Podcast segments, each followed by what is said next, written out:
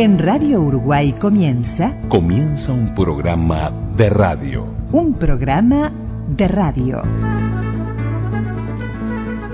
Radioactividades. Radioactividades.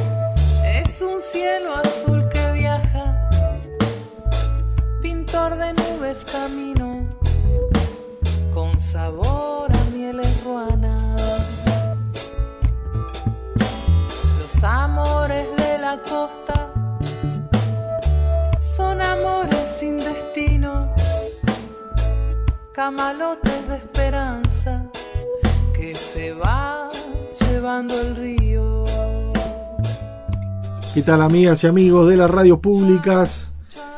Bienvenidos a este programa de radioactividades de sábado de este 27 de mayo del 2023. Morenita la bandera,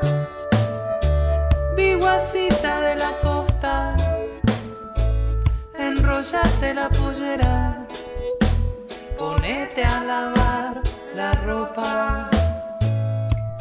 Por aquí les enviamos un gran abrazo, quienes hacemos radioactividades, Luis Ignacio Morera Lula, Daniela Ayala, en esto de hacer radioactividades por Radio Uruguay, 1050 onda media, 94.7 frecuencia modulada en Montevideo, la red de emisoras públicas de frecuencia modulada en el interior, y a las 20 horas también radioactividades de sábado por Radio Cultura en los 1290 kilohercios de la onda media, por supuesto presente en el portal de los medios públicos, en las diversas aplicaciones de internet, en nuestras redes sociales y, bueno, en tantas cosas que, que son increíbles, ¿no? en tantos medios, en tantas posibilidades que nos brinda esta revolución tecnológica que vivimos ya hace un buen tiempo y que nos retrotrae a aquellos tiempos, los primeros de radioactividades, en donde salíamos por onda media y por onda corta. En 34 años, bueno, ya sabemos lo que pasó, y en este sentido también radioactividades potenciado en, en cuanto ámbito hay que Internet permite, y bueno, las ondas que en definitiva ya no es la onda media solo, la onda corta no está, pero está la multiplicidad de radios de frecuencia modulada que tienen las radios públicas. Bueno, pero en el día de hoy dos ejes temáticos son los principales. Esta semana se cumplió un día muy especial que nosotros lo, lo traemos al recuerdo y, y lo tenemos bien presente en el programa de hoy. Y es el día de la radiodifusión del interior que es el 25 de mayo. ¿Por qué? Y porque un 25 de mayo de hace 99 años nacía la primera radio eh, en el interior, CW35, Radio Paysandú, que, es, es así, es de las primeras radios. O quizás, la, bueno, es la primera del interior, pero de las pocas que quedan, junto con Radio Monte Carlo, que se llaman de la misma manera, Monte Carlo un año anterior, pero cuando hablamos mucho de las primeras radios y de los 100 años de la radio que cumple alguna emisora, eh, eso no corresponde a la verdad histórica. Pero en este caso sí, porque son 99 años de CW35 Radio Paysandú, y es así, genuinamente el año que viene cumple 100 años. Así que no podíamos estar ajenos a esta fecha y, por supuesto por allí Francisco Pancho de Bali, un amigo de radioactividades, se va a hacer presente contando parte de esas historias que él vivió haciendo radio en esa emisora, Radio Paisandú, la CW35, y por allí se colarán también algunos registros, teniendo presente los 99 años de la 35, de CW35 Radio Paisandú.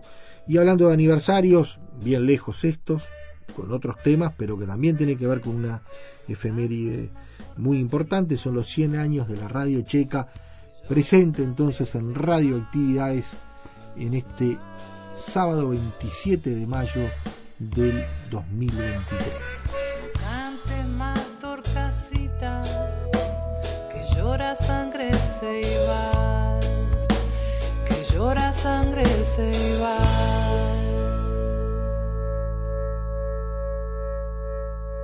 Correo arroba radioactividades.org. Twitter. Twitter. Arroba reactividades. Arroba reactividades. Los 99 años de CW35 Radio Paisandú. El 25 de mayo de 1924 prendiste la radio y estamos con vos desde aquel día, acompañándote en tu casa, en el auto, en tu celular, en las redes sociales. Nos escuchamos. En 98 años pasaron muchas cosas, pero el compromiso sigue siendo el mismo. CW35 Radio Paisandú. Francisco Pancho de Valle. La radio empezó a funcionar en el año 1924, como te decía. Eh, fue la primera radio en el interior del país. La primera estuvo en Montevideo, pues la primera del interior fue eh, CW35 y fue por una acción política del presidente de ese momento. Eh, eh, ¿Qué pasa? No había radios en el interior y toda la gente de acá del litoral vivía pendiente de lo que decían las radios argentinas. Eh, entonces, eh, en aquel momento se entendió que era necesario una voz uruguaya direccionada hacia, hacia, Argentina. Y ahí fue que se estableció la 35. Y tenía una audiencia importantísima por aquellos, por aquellos tiempos.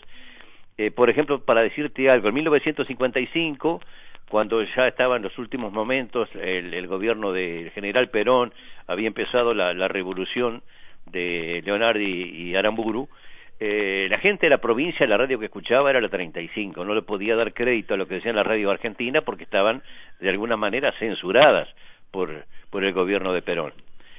Eh, y la gente, cuando cayó Perón, que se reabrieron las fronteras con, con Uruguay, venían a conocer la 35 porque era la radio que los había mantenido informados durante tanto tiempo. Y además le traían plaquetas, regalos, fue una cosa impresionante. Buenos Aires, urgente. Mientras continúa la guerra de ondas entre Radio del Estado y las emisoras rebeldes, Buenos Aires está sobre el 100 vivo. La policía vigila para que ninguna luz sea visible en el radio de apagón demarcado. En los alrededores, piezas de artillería antiaérea y ametralladoras pesadas están en posición de combate. Los proyectores luminosos surcan el cielo. Las calles están desiertas. El acceso a la zona portuaria está prohibido a toda circulación.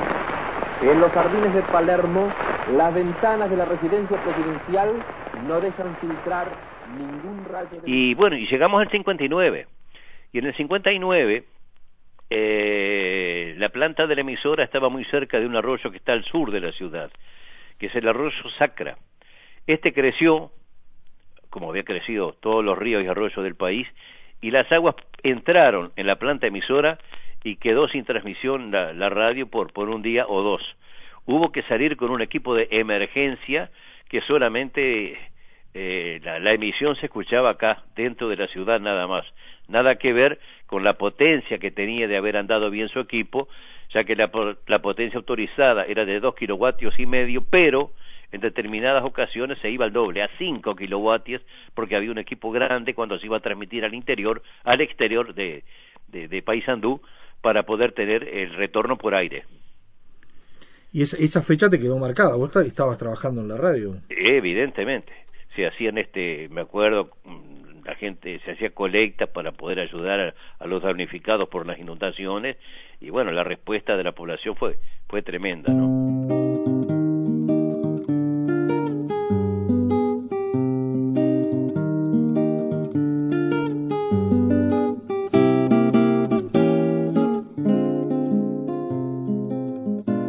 los pioneros, De tanto Bueno, Buenaventura o, o, Ramón Roberto Mahler, eh, ellos que se quedaron en Paysandú, estuvieron en contacto con la radio durante muchos años. Mm, mira, eh, ellos fueron los pioneros efectivamente. Eh, para ubicarnos un poquito en el tiempo, en aquellos años, la radio que se escuchaban, como reciente decía, era de Argentina. Allá por el año 1922, eh, yo estaba mirando crónicas antiguas del diario local El Telégrafo, que es el decano de los diarios del interior. En 1922, en una casa de familia, dos muchachos, que no eran estos que recién nombramos, ¿no? dos muchachos que eran hermanos, tenían un receptor de radio. Convocaron al cronista del diario y a vecinos para que escucharan una transmisión de radio, una cosa que era insólita en aquellos tiempos. Y se hizo una especie de platea para escuchar la radio de Buenos Aires que estaba transmitiendo un concierto desde el Teatro Colón la gente quedó maravillada, no podía entender cómo aquello que pasaba allá en Buenos Aires se pudiera escuchar acá en, en Paysandú. Se presenta hoy el Festival Patro de Ricardo Wagner, Parsifal, con la actuación del tenor... Y después llegó el 24 y estos dos, estos dos eh, amigos, eh, Mahler y Buenaventura, lograron la, la concesión de la onda, ya te, te digo, porque el presidente hace rato estaba interesado en que hubiera una estación de radio en Paysandú, lograron la autorización, comenzaron a funcionar en forma bastante provisoria. Por aquellos tiempos no había corriente eléctrica durante todo el día. La corriente eléctrica recién empezaba a funcionar de tardecita. Entonces, eh, los horarios de transmisión eran muy, muy cortos, una hora, dos horas, no, no, no más tiempo de eso. Después, este, no sé, sinceramente, desconozco los detalles, cómo fue que mm, pocos años después, alrededor de la década del 30, el señor Martín Ordoqui, Alfonso Martín Ordoqui, eh, se quedó con, con, la emisora y fue el que estuvo en la conducción durante muchísimos años.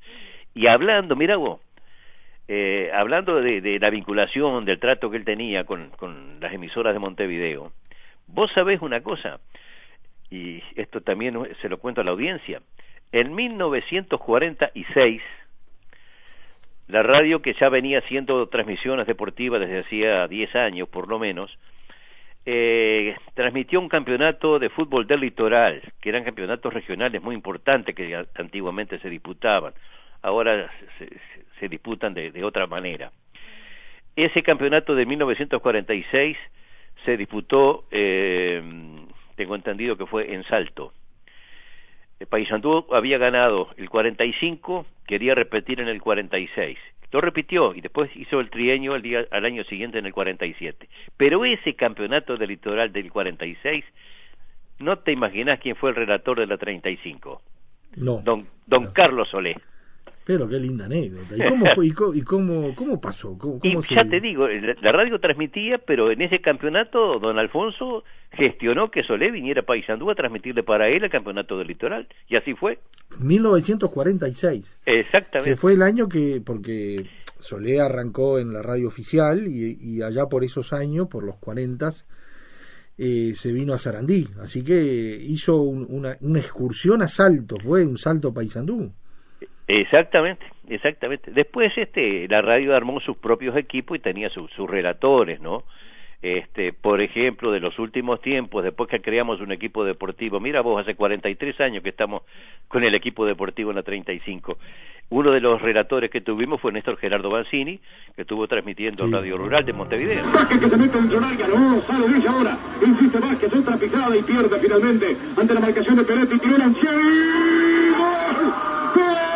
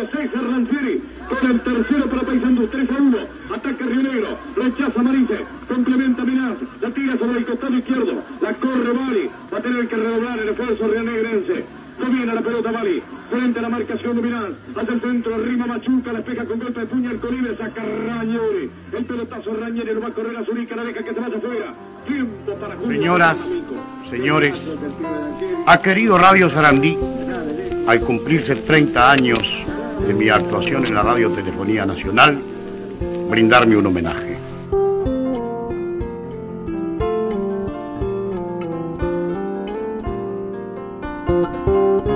Esas historias que, que pueden sonar de Paysandú se vivieron en todo el país y además está muy bueno saber cómo fue la historia real de cómo nacieron las transmisiones deportivas. Tú decías que prácticamente la viviste nacer, nacieron unos años antes. No, no, mira. Nacieron unos años antes, pero sí, sí, tuvieron eh, más de 40 años. Eh, empe- empezaron en, eh, en la década del 30 empezaron las transmisiones deportivas, ¿no? Se transmitía exclusivamente fútbol y a veces ciclismo. Y así se mantuvo durante mucho tiempo. Como yo te decía, yo me vinculé recién en 1958. En, esa, eh, en ese entonces tenía su propio equipo deportivo la radio, pero después por distintas circunstancias los relatores se fueron para, para otras radios, la radio quedó sin transmitir. Y acá en Paysandú, en el año 1978, a fines del 78, principio del 79, se disputó una de las sedes del Campeonato Sudamericano Juvenil de Fútbol.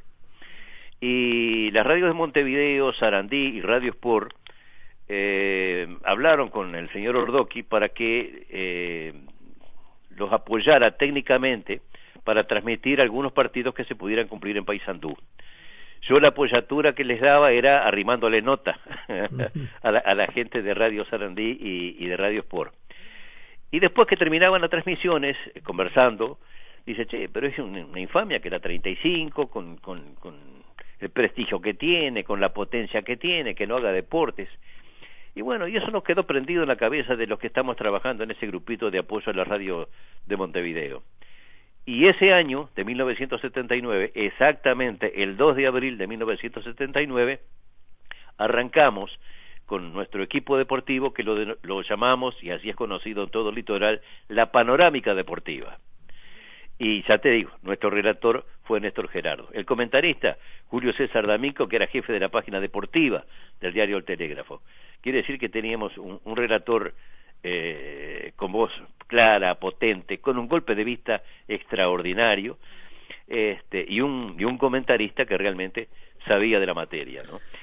Eran épocas del, campeonato del litoral de partidos pesados, ¿no? De- de- donde la Sí. radio estaba presente, pero además había eran clásicos eh, con, con mucha repercusión. Claro, ¿Cómo, cómo- cómo- vivían, cómo, cómo vivían esos partidos? Bueno, fíjate que los clásicos eh, Paysandú Salto, Paysandú Río Negro, Río Negro Soriano, eh, Salto Artegas, eran lo que se suele decir de rompe y raja, ¿no?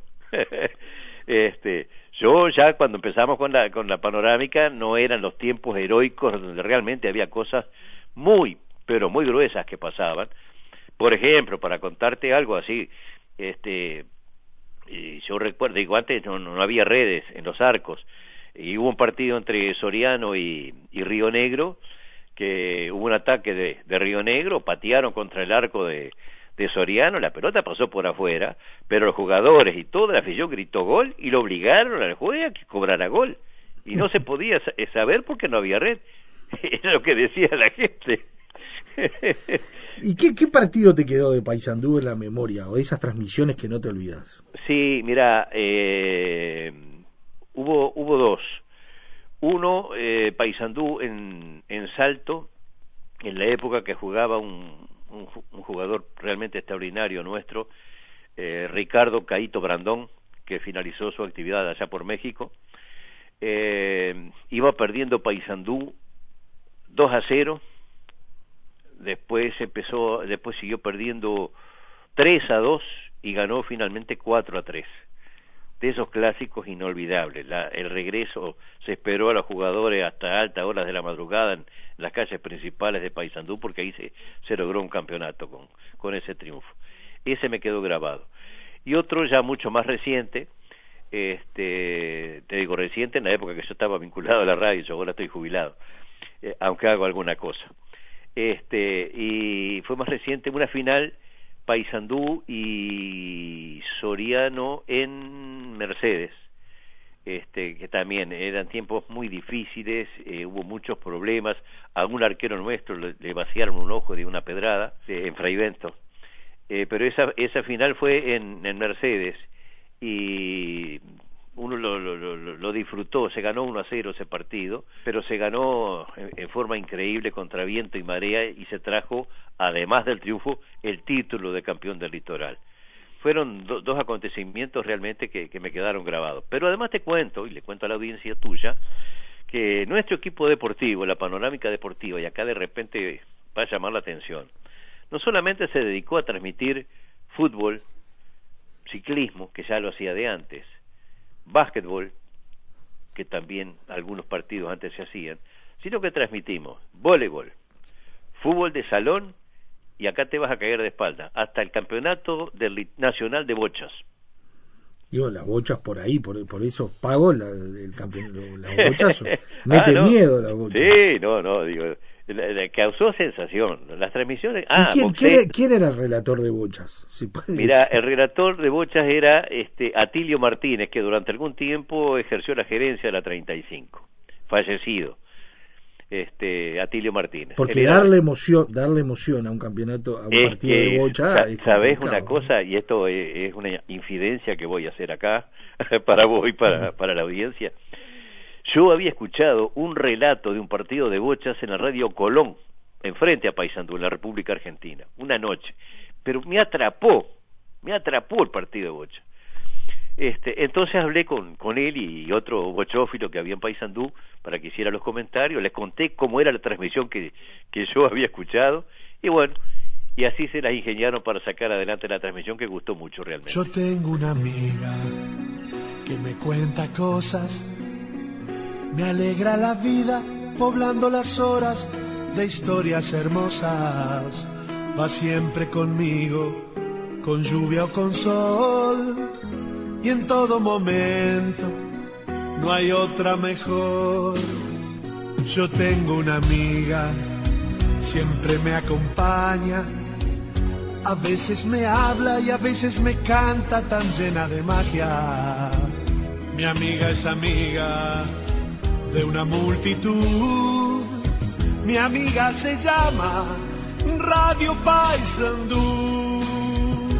Radio Paisandú, Radio Paisandú, la radio amiga de una multitud.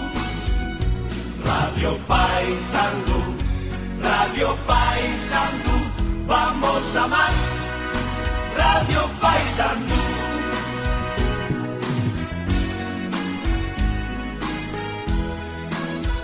Vamos a más, Radio Paisandú.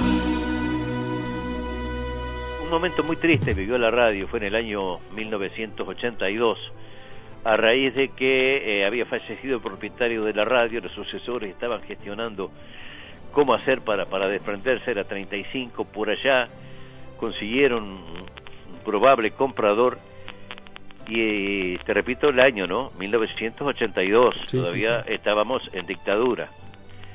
Y bueno, no les gustó eh, el, el, comprador que la radio tenía este, y la sancionó a la radio clausurándola por 44 días, sin salir al aire. ¿Y qué, qué pasó en Paysandú sin la 35? Bueno, no era la única que había en Paysandú. Sí, sí, teníamos, teníamos una competencia en ese momento que era la 39, que se fundó poco, poco tiempo después de, de la 35, ya por el año 24, meses después.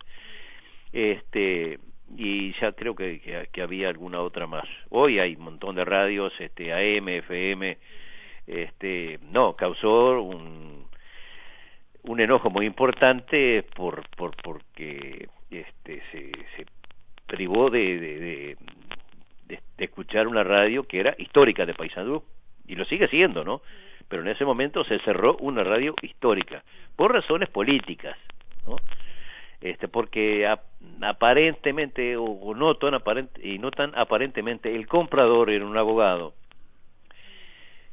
que a su vez estuvo vinculado al diario El Día y lo hicieron volar en aquel momento en que entre eh, los avisos clasificados que aparecieron en el diario El Día salió un insulto para los militares. Sí, yo lo, lo, ¿Te acordás lo, de lo eso? tengo muy presente, además a, a- de quién estás hablando, ¿no? Sí, bueno, no lo quiero mencionar, pero ese fue el hecho. Amigo del amigo del programa. de- Ah, me alegro, Amigo del programa. Bueno, él estuvo muy interesado en la radio. Y a raíz de esa circunstancia, no, este hombre, la radio, no, pácate. Lo borraron. Hasta las 3 de la mañana pasando y mis gritos solo se escuchaban todo la- el... Sí, y Una gan- cosa fue- ganó, ganó Luis Quintana todos los embalajes, Eh, porque estaban todos dormidos. Sí. Eh, ¿Es eso? había uno que apuntaba los resultados, se los iba cantando eh, Gustavo, este, y bueno, entre todo con Escayola también recuerdo. Y Víctor Hugo. Pero fue Esa, co- esa cosa imborrable. Y la aquella tormenta que nos agarró cuando la vuelta de la juventud, ¿te acordás? ¡Pah! Entre, entre Concepción, Entre Concepción. y Concepción del Uruguay. Bueno, Terrible. iba Gustavo Pollo con la radio afuera sacando la cabeza y yo con el, con el impagable gas en el móvil, bueno, era una cosa, una cosa tremenda, pero todo llegó a buen puerto. Sí, sí, sí. Cuando acompañamos a. Winan de Montevideo hasta acá, Hasta acá también. Ah, eso fue, eso fue tremendo. ya también. teníamos celulares, ya teníamos los ladrillos Sí, aquellos, ¿no? sí. En ahí, el 2000. ahí había que arreglársela que tuvieron, pero creo que salió salió todo también, pero fue una- fueron momentos inenarrables durante, eh, indudablemente. Fueron más de 15 horas sin parar. Exactamente, arrancamos en, en- en la tarde y terminamos al otro día de noche aquí en Paysandú. Este, bueno, fue era el, el- era el homenaje, era lo que se merecía Wina y bueno, lo hicimos con, con muchísimo gusto, como todas las cosas que hemos hecho, como transmitir un campeonato eh, sudamericano de básquetbol con Gustavo también, un pre, un premundial de básquetbol también, bueno, todas esas cosas que fue elaborando la radio. Cuando veníamos en aquella camioneta Brasilia nueve personas, ¿te acordás? Y, y bueno, y no sé, Gustavo creo que... Lo recordamos hoy. Eso, ¿eh? Lo recordábamos hoy con Cecilia este, en la Con falda. Cecilia Martínez. Un abrazo también para él. Bueno, muchachos, Gracias. Yayo, una pregunta. ¿Te acordás de, de cuando hacíamos aquella locura de transmitir automovilismo? ¿Fórmula 1? Ah, ¿te, te acordás cuando hacíamos la Fórmula Con 1? el Febi. Parece Con el. Pero el, el gran relator de automovilismo, el Luis Carlos. González, Luis Carlos González relataba, y no teníamos señal de Fórmula 1 en, en la radio. Entonces teníamos que ir a la casa de él que tenía una parabólica, ¿te acordás? Lo hacíamos desde allí, O si no, no solzona. o los Solsona. También, también, me parece. Sí, bueno, y vos, vos eras el comentarista y, y Febi era, era también el comentarista, junto Era con... Feli el, el- el que seguía la, la, la, la, la actividad de la Fórmula 1 y nosotros le dábamos, Gustavo, él relataba a Lizardo. Este, bueno, fueron otros momentos de innovación. Creo que fueron cosas pioneras. Además, yo no me olvido de que ustedes llegaron a transmitir un campeonato de bocha y también fueron a transmitir una jornada de patín en el Paisano de Wander. Sí, pero vos sabés que de eso, hablando de, de esos relatos de Fórmula 1, yo me acuerdo de un comentario que vos le pasaste, hiciste la primera parte del comentario y, y le pasaste a, a Febi y te dijo, gracias papá. Eh, eso quedó para la historia. Es cierto, es cierto. Qué, qué, qué tiempo aquello, ¿no? Era, hemos, creo que hemos vivido cosas, cosas muy lindas con un montón de gente y con la radio, naturalmente, que era la que nos, por decir la palabra, nos acunaba todo y nos permitía llegar a la audiencia y poder transmitir lo que nosotros muy modestamente entendíamos y pensábamos de cada deporte. Creo que eso ha sido realmente inédito y, es un orgullo que nos va quedando a todos, sobre todo los que ya un montón de años. El 25 de mayo de 1924 prendiste la radio y estamos con vos desde aquel día, acompañándote en tu casa, en el auto, en tu celular, en las redes sociales.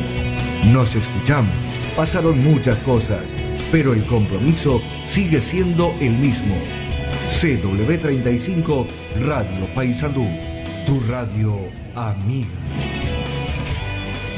¿Y, y cómo te las ingeniabas para, para hacer los informativos? Ya que estamos en la información, porque viste que ca- cada comunidad, por más que la radio es muy importante en casi todas las capitales departamentales y en los departamentos, eh, hay, hay lugares en donde la gente se informa más por los diarios que por la radio o comparten el nicho de información.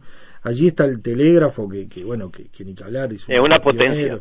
Y es una, ¿Cómo se las ingeniaban desde la radio para, para que se enterara la gente de las cosas que pasaban? Más allá de que se, se hace de manera diferente, ¿no? Pero, pero ¿cómo se vivía la información desde Bueno, por CLB ejemplo, 35? sí, por ejemplo, en el informativo, en, la- en las reseñas largas que eran de media hora en, aqu- en aquel momento, en la 35, eh, había una reseña a las 8 de la mañana, otra a la hora 11, después a las 13 horas se hacía conexión con el espectador y, iba el informativo del espectador, y después había otra reseña a las 8, a las 20 horas. Entonces, para para hacer los informativos, este, bueno, recurríamos de repente a la información del, del- del mismo diario El Telégrafo, ¿verdad? Pero después se recurría a la jefatura de policía que quedaba a la vuelta de la emisora para ver el parte policial, conseguir la información policial. La información policial que se daban en aquellos tiempos en la radio era mínima, ¿no? Todo lo más importante eran las cosas importantes que ocurrían en, en Paysandú.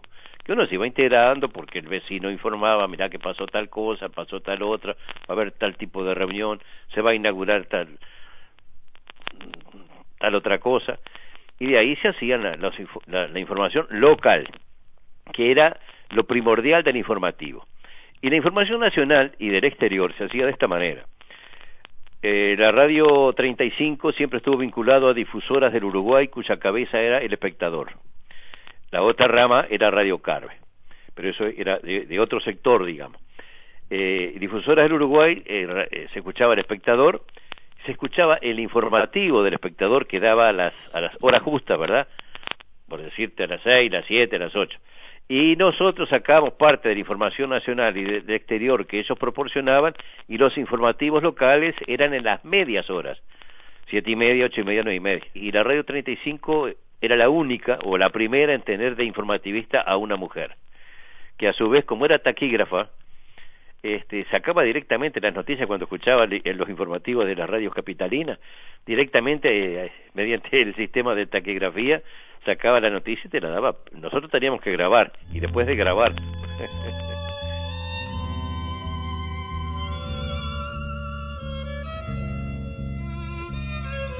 la, la radio, ¿no? CW35, porque Paysandú tiene una característica que no todos los, los departamentos del interior lo tienen, que es esa cuestión de defensa de lo local, de un orgullo de- del ser sanducero que, que, que realmente es envidiable para lo que estamos en otros pagos que capaz que no, que no se siente de tal manera. Eh, ¿qué, ¿Qué rol jugó la 35 en eso, no? Porque se refleja, uno tiene la radio que, que, que la gente refleja, donde se refleja la gente, ¿no? Eh, ¿Qué me podés decir a propósito de eso? Siempre presente la radio en lo que pasaba en Paysandú. Exactamente. Fíjate que acá, digamos, el, el quiebre importante que tuvo Paysandú fue a partir de una exposición agroindustrial que se hizo en el año 1948. Eh, después de ahí empezaron a aparecer una cantidad de, de- de- de- de emprendimientos, eh, inversores que venían a, a abrir eh, fábricas acá en Paysandú. Ahora, casi todas eh, tenían el nombre de la empresa, pero decía Pay al principio o al final de la empresa. No las quiero mencionar porque alguna todavía está vigente y no le vamos a hacer propaganda gratis. Pero Pay tal cosa, Pay tal otra, o tal cosa, Pay terminaba, ¿te das cuenta? Entonces, este, la radio siempre estuvo apoyando ese tipo de, de- de emprendimientos, este, hasta, digamos, desde que surgía la idea hasta que se concretaba.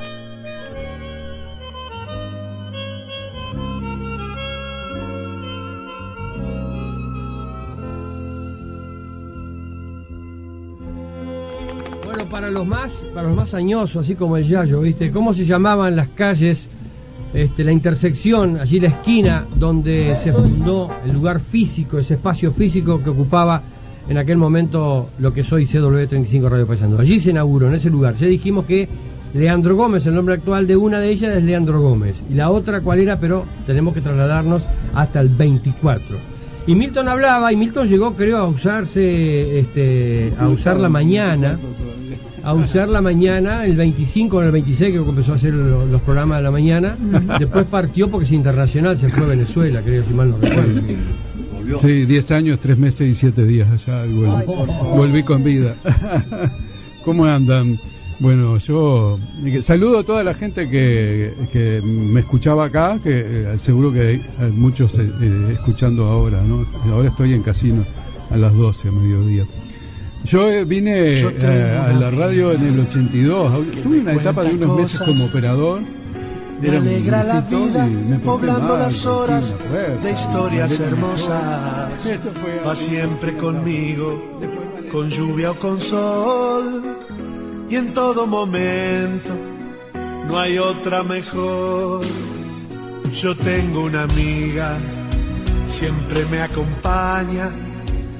A veces me habla y a veces me canta tan llena de magia. Mi amiga es amiga de una multitud.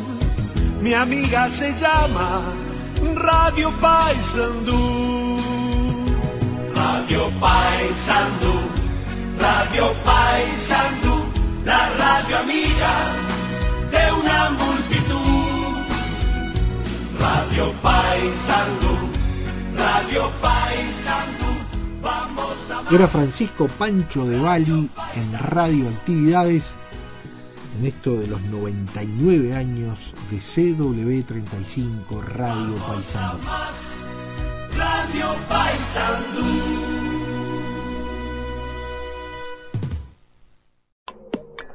Correo arroba radioactividades.org. Facebook, Radioactividades. Twitter arroba reactividades. Arroba Reactividades. Y ahora en Radioactividades nos vamos a un aniversario muy especial, es un centenario de una radio, son los 100 años de la radio checa.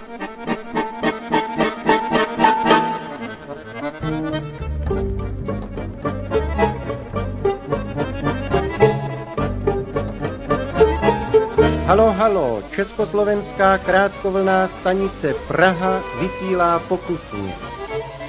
Prosíme posluchače, aby nám laskavě napsali, na které vlně a v kterou hodinu zachytili toto vysílání.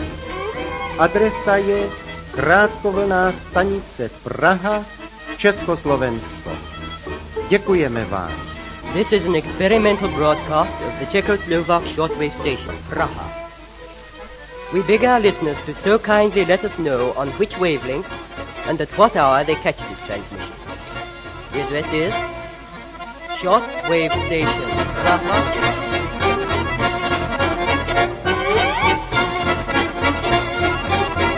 Nos encontramos a la entrada al edificio histórico de la Radio Checa, situado en la calle Vinohradska, muy cerca del Museo Nacional de Praga. Esta calle es bastante animada, pues además de automóviles pasan por aquí tranvías. Este jueves estos llevan banderas checas y el logo de la radio checa en recuerdo a su centenario. Entramos por unas dos puertas bien pesadas al vestíbulo central de la radio y saludamos a los porteros. Dobrý den. El edificio data de 1931, obra del arquitecto Bohumil Slama y en 2019 fue declarado Monumento Nacional de la Cultura.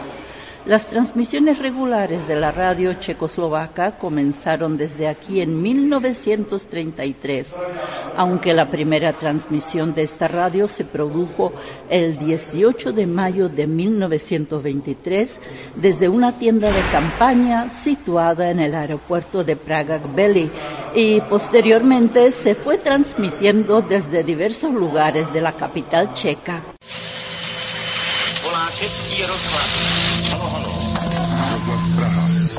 Lo cierto es que las primeras transmisiones históricas no se han conservado, ya que se emitía en directo y no se grababa para el archivo. Lo que sí se conservó en tiempos posteriores es una grabación con la locutora Zdeňka Valo de los años 30. Halo, halo, zde vysílací stanice radiožurnálu ve Kbelích u Prahy. Vysíláme na vlně 1150 metrů. Dnešní vysílání zahájí profesorka... Caminando desde el vestíbulo a la izquierda llegaríamos al llamado Paternoster, un ascensor con una cadena de cabinas abiertas que circulan sin parar. Sin embargo, lamentablemente, por razones técnicas, este tuvo que ser puesto fuera de servicio en 2020. A nuestra mano derecha hay una cafetería accesible para todo el mundo en la que con frecuencia la estación Boica de la radio realiza grabaciones en vivo con invitados como actores, deportistas, científicos y demás. Blízká setkání Na dvojce. Dámy a pánové, Kateřina Brožová. Ještě jednou, ano, a je vidět, že Radio Café Vinohradská 12 je do posledního místa, do posledního místa plné. Dobře, tak ha, vydechnu, uklidním se. Za prvé ještě jednou moc děkuji za krásné přivítání. En los interiores del edificio hay también otra cafetería y un comedor, estos destinados a los empleados de la radio. Pero entremos ahora al interior del edificio por la puerta de seguridad, para la cual hay que disponer de un chip especial.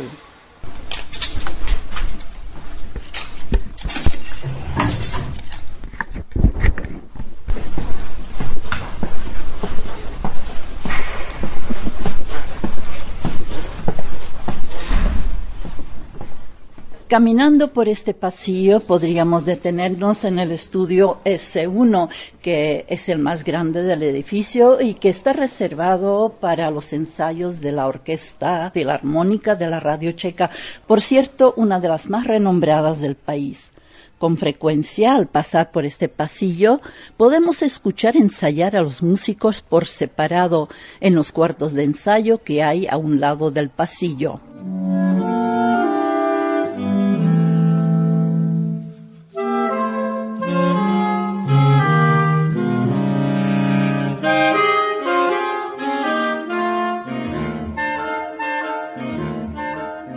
Además, la radio checa cuenta con una estación reservada al jazz y otra a la música clásica. Esta última se llama The Dur y cuando íbamos a grabar un fragmento de su programa, justamente transmitían una obra de Wolfgang Amadeus Mozart.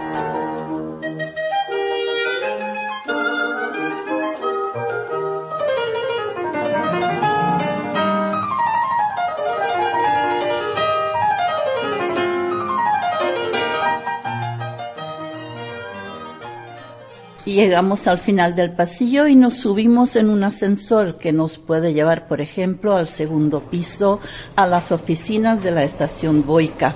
Los programas de Boica están dirigidos en especial a los radioescuchas de mediana edad o mayores y cabe decir que tiene un público bastante numeroso. Transmite sobre todo reportajes y entrevistas con personas interesantes, recetas y música. Po Česku s Václavem Žmolíkem Na dvojce. Hezké odpoledne, Vašku, vítám tě na dvojce. Dobré odpoledne. Lec kdo asi tuší, ale musím se zeptat, kde se udá... En total, la Radio Checa tiene 11 estaciones, incluida Radio Praga Internacional, además de los estudios regionales en las ciudades de Brno, Olomouc, Hradec Králové y otras. Una de las tareas que se ha trazado su dirección para el futuro es atraer a la radio a un mayor número de jóvenes. Para ello fue fundada la estación Radio Wave.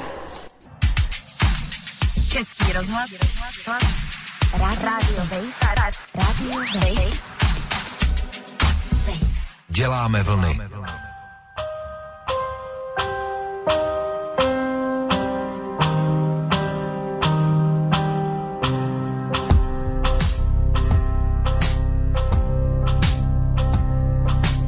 A su vez, desde hace más de 10 años está en el éter la estación Junior, que transmite programas dirigidos a los niños y los escolares. Někde venku houká sova, už utichla všechna slova. Zbývá mi jen s holkou milou, přitulit se pod peřinou. En el tercer piso se encuentra la estación Radio Journal, la más escuchada en la República Checa. Diariamente la conectan 822 mil personas. Ofrece noticias, análisis, información actual de la situación en las carreteras, del estado del tiempo, música y naturalmente deportes. Justamente se estaba comentando un encuentro entre los clubes Sparta y Slovácko cuando fuimos a grabar allí. Fotbalovou ligu stále provází větší a větší nadšení fanoušků a hlavně pokud jde o zápasy klubů s nejpočetnějšími základnami aktivních příznivců. Což se potvrdilo také při posledním utkání pražské Sparty na stadionu Slovácka, které bylo vyprodané. Jaké podmínky... No menos importantes son las estaciones Vltava y Český rozhlas Plus. Los programas de la primera están centrados en temas de la cultura y sobre todo en la música clásica, mientras que la segunda ofrece noticias y comentarios en profundidad sobre asuntos de interés, reportajes y debates con políticos, científicos y otros profesionales. Se me olvidaba decir que la radio checa dispone de una sección de efectos sonoros. Por ejemplo, imagínense una tarde de verano con los pájaros cantando, pero de pronto viene una tormenta con lluvia y viento fuerte. El viento se hace con ayuda de una máquina especial de madera que se hace mover los truenos con una hoja de metal y la lluvia se hace moviendo el arroz en un tubo de madera.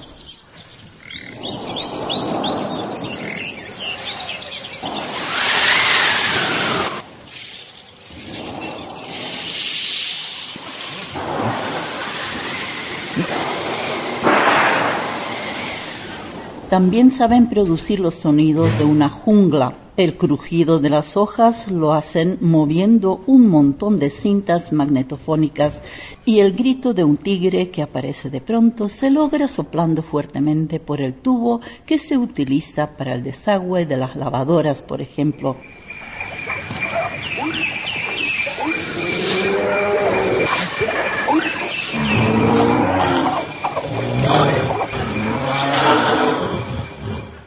Sigamos en el ascensor ahora hasta el cuarto piso para llegar luego a las oficinas y estudios de Radio Praga Internacional.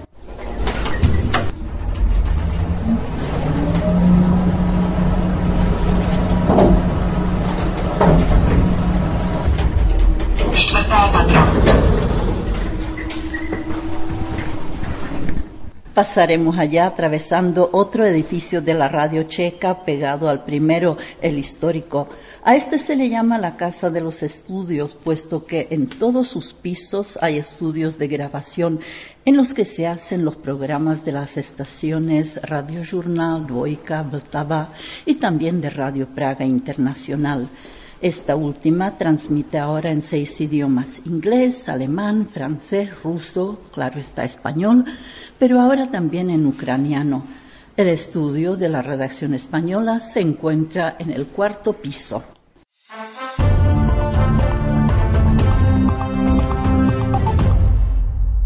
Tom McEncroe tells us more. Southwest of Prague, on the left bank of the Vltava River, lies the small town of Milín. It was around here, specifically in the area of Slivice, that one of the last battles to take place in Europe between Nazi Germany and the Allies was fought. Ferdinand Hauser weiß mehr. Am Sonntag wurde in Letti bei Pisek den Opfern des Roma-Holocaust gedacht. Zuletzt hat ein tschechischer Staatspräsident 1995 mit Václav Havel der Gedenkveranstaltung beigewohnt. Nun nahm also erst zum zweiten Mal ein Staatsoberhaupt an dem Los detalles con Freddy Valverde. En un programa de debate de la televisión checa, la vicepresidenta de la Comisión Europea, Viera Jourova, el ministro de Relaciones Exteriores, Jan Lipavsky, y el antiguo jefe de la diplomacia checa, Tomáš Petříček, coincidieron en la importancia de la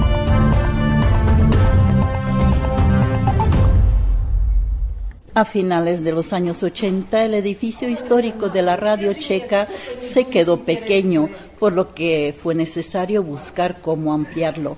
El 31 de marzo de 1998 fue colocada la primera piedra de la Casa de los Estudios, a la que posteriormente se sumó un edificio más, en el que antes tenía su sede una aseguradora y que fue necesario remodelar y hacerlo accesible desde la Casa de los Estudios. De esta forma, la sede de la Radio Checa ocupa actualmente toda una cuadra y tiene dos entradas en distintas calles y la entrada al parking por una tercera. No obstante, los trabajos de ampliación de la sede de la radio fueron bastante complicados debido a que por debajo en el subsuelo se encuentran los túneles por los que circula el metro praguense. La inauguración de esta nueva parte de la radio checa se produjo en primavera del año 2000 y en la medianoche del 4 al 5 de noviembre de ese mismo año comenzaron las transmisiones desde este lugar dejando atrás la Casa de los Estudios y atravesando una pasarela ubicada sobre una extensa sala abierta en la que se encuentra la cafetería para los empleados y donde también se celebran diversos encuentros y conferencias, vamos llegando al quinto piso, a las oficinas de la redacción española de Radio Praga Internacional. Desde abajo, desde la cafetería, llega hasta nosotros un encantador aroma a café la redacción española se encuentra al otro lado de la pasarela, al igual que otras redacciones de Radio Praga Internacional. Recordemos que los primeros programas transmitidos desde Radio Praga al exterior se produjeron en 1924 en inglés y en esperanto. Más tarde se sumó a ellos también el alemán y el 31 de agosto de 1936 surgió Radio Praga, transmitiendo al exterior programas regulares en onda corta en cinco idiomas. A partir de los años 90, la radio checa va abandonando la onda corta y Radio Praga lo hace ya en este siglo, transmitiendo mayormente en Internet. El 30 de agosto de 2019, Radio Praga pasó a denominarse Radio Praga Internacional. Aló, aló. Aquí está la estación checoslovaca de ondas cortas que está verificando la emisión de ensayo. Rogamos a las señoras y señores que tienen la amabilidad de escuchar se sirvan comunicarnos sobre qué onda y a qué hora recibieron esta emisión. La dirección es la siguiente. La estación de ondas cortas, Praga, Checoslovaquia. Agradecemos su amable respuesta.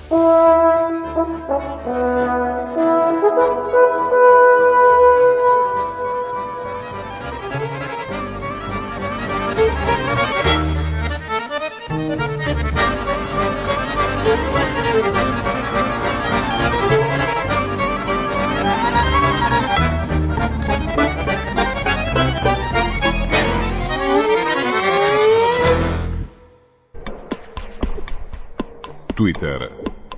Twitter. Arroba reactividades. Arroba reactividades.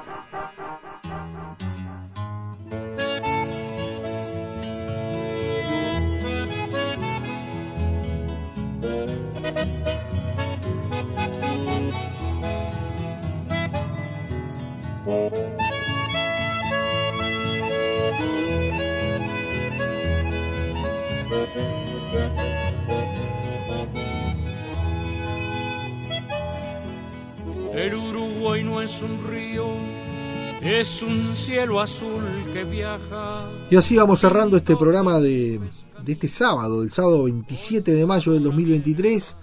Esperemos les haya gustado. Una mezcla, porque son casi 100 años de Radio Paysandú y los 100 años de la radio checa. Eh, dos temas totalmente distintos, hilo conductor, la historia, la radio, efemérides, pero queríamos resaltar nuevamente el rol que juega la radio en el interior, la vigencia que hoy tiene, pero también ese rico pasado, esa rica historia que marca que por 99 años ininterrumpidos, una emisora de radio eh, que sigue manteniendo su mismo nombre y que nació el 25 de mayo de 1924. Ni más ni menos que el mismo año que nació Radio Monte Carlo. Eh, yo decía al inicio del programa de hoy que Radio Monte Carlo, no, Radio Paysandú nació antes que Radio Monte Carlo. Y, y, eso significa que en esto de los aniversarios que se suman y que se ponen algunas emisoras de Radio Montevideo, que no son tales, en este caso es un hito histórico, que lo queremos resaltar como corresponde, y ni que hablar, si el año que viene estamos por acá, esos 100 años los vamos a festejar todos, porque los, son los 100 años de la radio en el interior y de la radio que conserva su denominación y su lugar como aquel 1924. Mañana la seguimos con más radioactividades porque vamos a hablar con un amigo que queremos mucho, a Gustavo Pérez Berrueta, le enviamos un gran abrazo, como también a Francisco Pancho de Bali. Y mañana Gustavo nos, nos va a hablar, tuvimos una entrevista extensa, donde vamos a conversar de varios de sus perfiles radiales y de sus múltiples actividades. Pero queríamos centrar una, especialmente que va a ser para mañana, que es hablar de Aquí está su disco, un programa emblemático, histórico de Radio Montecarlo, que hoy su conductor es Gustavo Pérez Berrueta. Así que el gustazo de tener a Gustavo en Radio Actividades. Y bueno, vamos a estar con Radio Monte Carlo porque vamos a compartir también un segmento de las actividades de radio de Barry en Monte Carlo con el comisario y, realmente va a ser un gusto tener presente entonces a Radio Monte Carlo y a Gustavo Pérez Berrueta. Abrazo grande, que pasen bien, hasta mañana. Conducción, Daniela Ayala. Locución institucional, Silvia Roca y Fabián Corrotti. Producción y edición de sonido, Luis Ignacio Moreira.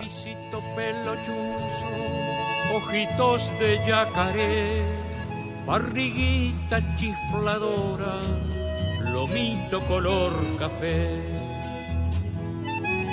Chua, chua, chua, ja, ja, ja, no cantes más torcasita, que llora sangre el ceibal